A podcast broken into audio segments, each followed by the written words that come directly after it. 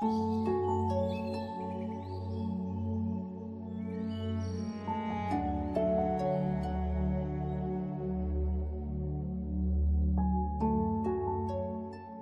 noite a todos. Nesse domingo, 30 de maio de 2021, vamos dar início à leitura do nosso Evangelho. Capítulo 12: Amai os vossos inimigos. Item 9: A vingança. A vingança é um dos últimos remanescentes dos costumes bárbaros que tendem a desaparecer dentre os homens é como o duelo, um dos derradeiros vestígios dos hábitos selvagens sob cujos gantes se debatia a humanidade, no começo da era cristã, razão porque a vingança constitui indício certo do estado de atraso dos homens que a ela se dão e dos espíritos que ainda se inspiram. Portanto, meus amigos, nunca esse sentimento deve fazer vibrar o coração de quem quer que se diga e proclame espírita. Vingar-se é, bem o sabeis, tão contrário àquela prescrição do Cristo: perdoai aos vossos inimigos. Que aquele que se nega a perdoar não somente não é espírita, como também não é cristão. A vingança é uma inspiração tanto mais funesta quanto tem por companheiras assíduas a falsidade e a baixeza. Com efeito, aquele que se entrega a essa fatal e cega paixão quase nunca se vinga a céu aberto. Quando é ele, o mais forte, cai qual fera sobre o outro a quem chama seu inimigo. Desde que a presença deste último lhe inflame a paixão, a cólera, o ódio. Porém, as mais das vezes assume aparências hipócritas, ocultando nas profundezas do coração os maus sentimentos que o animam. Toma caminhos escusos, segue na sombra o inimigo, que de nada desconfia e espera o um momento azado para sem perigo feri-lo. Esconde-se do outro, espreitando-o de contínuo, prepara-lhe odiosas armadilhas e, em sendo propícia a ocasião, derrama-lhe no copo o veneno. Quando seu ódio não chega a tais extremos, ataca-o então na honra e nas afeições. Não recua diante da calúnia e suas pérfidas insinuações, habilmente espalhadas a todos os ventos, se vão avolumando pelo caminho. Em consequência, quando o perseguido se apresenta nos lugares por onde passou, o sopro do perseguidor espanta-se de dar com semblantes frios, em vez de fisionomias amigas e benevolentes que outrora o acolhiam.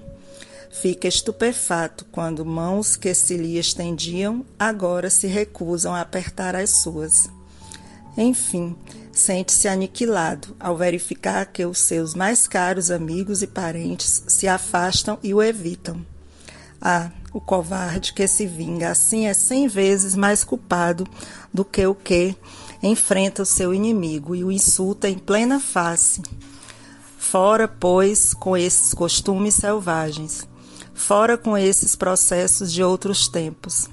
Todo espírito que ainda hoje pretendesse ter o direito de vingar-se seria indigno de figurar por mais tempo na falange que tem como divisa sem caridade não há salvação.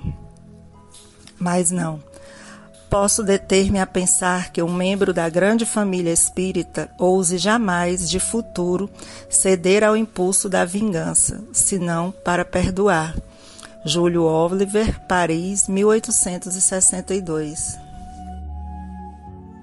Com a leitura do nosso Evangelho, nós podemos conversar no que consistiria a vingança nessa manifestação de desamor que vem decorrente do, de um estado de atraso moral que os homens ainda se encontram e que os espíritos se utilizam desse estado para pôr a termo as suas, as suas, seus planos de vingança. E a vingança ela é uma manifestação de um coração muito ressentido pelo ódio, que guarda mágoa, que tem um semblante pesado da mágoa, que é totalmente contrário à lei de amor. Aqueles que buscam a vingança creem que estão fazendo justiça com as próprias mãos, que eles possuem a ferramenta de justiça e não, e não Deus, que eles podem mais do que Deus. Contanto, eles estão trazendo grandes responsabilidades para suas próprias mãos, dificultando resgates futuros. Jesus, ele quando ele nos ensinou a amar o próximo, perdoar os inimigos, ele estava exatamente trazendo esse esse novo movimento, esse novo sentimento, essa nova lei de amor, para que o sentimento do ódio e da vingança pudesse deixar de existir entre os homens, ou pelo menos pudesse começar a deixar de, de ser o primeiro motivo, a primeira forma a se resolver algo. Quando o sentimento de vingança ele parecer mais forte dentro de nós, parecer que ele toma realmente conta de todo o nosso corpo, de toda a nossa mente, de todo o nosso ser, de toda a nossa alma, nós devemos realmente se esforçar, procurar desenvolver sentimentos de fraternidade, de tolerância, buscar o Evangelho, buscar a prece, buscar o amparo, a inspiração nos amigos espirituais, para que a gente possa se libertar desse desejo. Pois aquele que se vinga, ele, ele está aumentando os seus débitos com a justiça divina,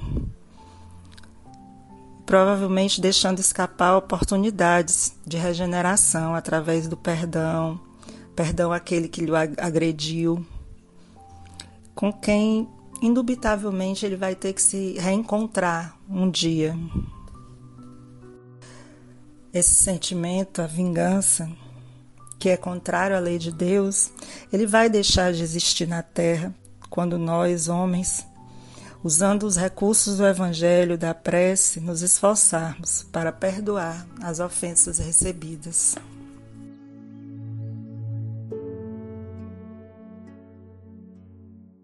Nossa vibração de hoje, nosso pensamento, nossa prece é voltada para o movimento espírita da nossa cidade, do nosso estado, do nosso país, pelo movimento espírita do mundo. Que Deus, Pai Criador, possa por nós olhar, amparar, mas que nós possamos também daqui no lugar onde cada um de nós estamos, no nosso papel, na nossa tarefa, nas nossas funções, buscarmos cumprir a nossa parte, buscarmos em nós, nos nossos corações, mesmo que em momentos mais atribulados, mais difíceis, mais duros, esse sentimento de fraternidade que o Evangelho nos traz, lembrar do Cristo, das Suas palavras do seu perdoar os vossos inimigos, amá-los.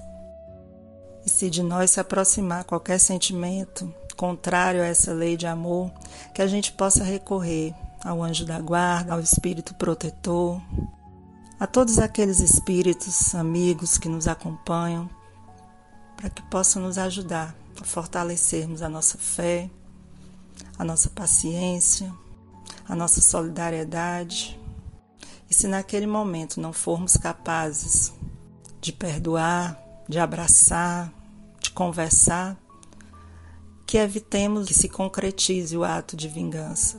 Nos afastemos por um tempo, até que tudo se acerene e depois nós podemos retornar a conversar com aquela pessoa, com aquelas pessoas que de alguma forma nos magoaram. Te agradecemos, Mestre Jesus, pela oportunidade de estarmos aqui hoje em teu nome, pedindo e agradecendo por todos nós. Muito obrigado e que assim seja. Esse foi o Evangelho do Coletivo Girassóis Espíritas pelo Bem Comum.